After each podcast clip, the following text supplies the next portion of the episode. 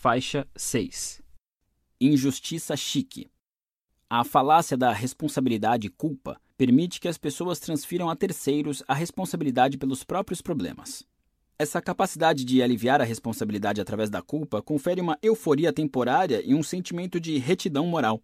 Infelizmente, um dos efeitos colaterais da internet e das redes sociais foi ter tornado mais fácil do que nunca empurrar a responsabilidade, até mesmo das infrações mais ínfimas, para outro grupo ou pessoa. Na verdade, esse tipo de jogo público de culpa-vergonha se tornou popular. Em certos grupos, é até atrativo, admirável. Nas redes sociais, o compartilhamento público de injustiças atrai muito mais atenção e reações emocionais que a maioria dos outros eventos, recompensando com uma quantidade crescente de atenção e simpatia gratuita aqueles que se sentem perpetuamente vitimados. A injustiça chique está na moda em todos os cantos da sociedade hoje em dia, entre ricos e pobres. Na verdade, esta pode ser a primeira vez na história da humanidade em que todos os grupos demográficos se sentem injustamente vitimados ao mesmo tempo. E todos aproveitam a euforia da indignação moral que vem junto.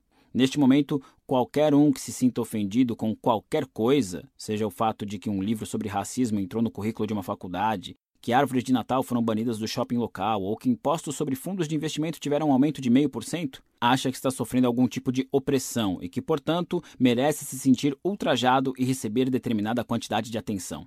O atual ambiente da mídia tanto encoraja quanto perpetua essas reações, porque no final das contas, dá lucro. O escritor e comentarista Ryan Holiday se refere a isso como pornografia do ultraje. Em vez de reportar histórias e problemas reais, a mídia acha muito mais fácil e lucrativo encontrar algo levemente ofensivo, transmitir o caso para uma ampla audiência, criar a sensação de ultraje e depois transmiti-la de um jeito que também cause ultraje a outra parcela da população.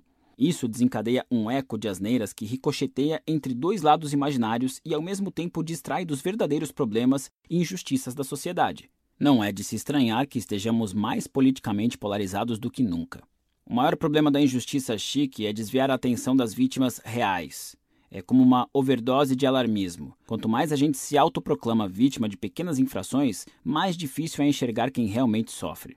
As pessoas se viciam em se sentir constantemente ofendidas porque isso lhes traz euforia. Ser hipócrita e moralmente superior provoca bem-estar. Como disse o cartunista político Tim Creeder em um editorial do New York Times, o ultraje é como várias outras coisas agradáveis que com o tempo nos devoram de dentro para fora.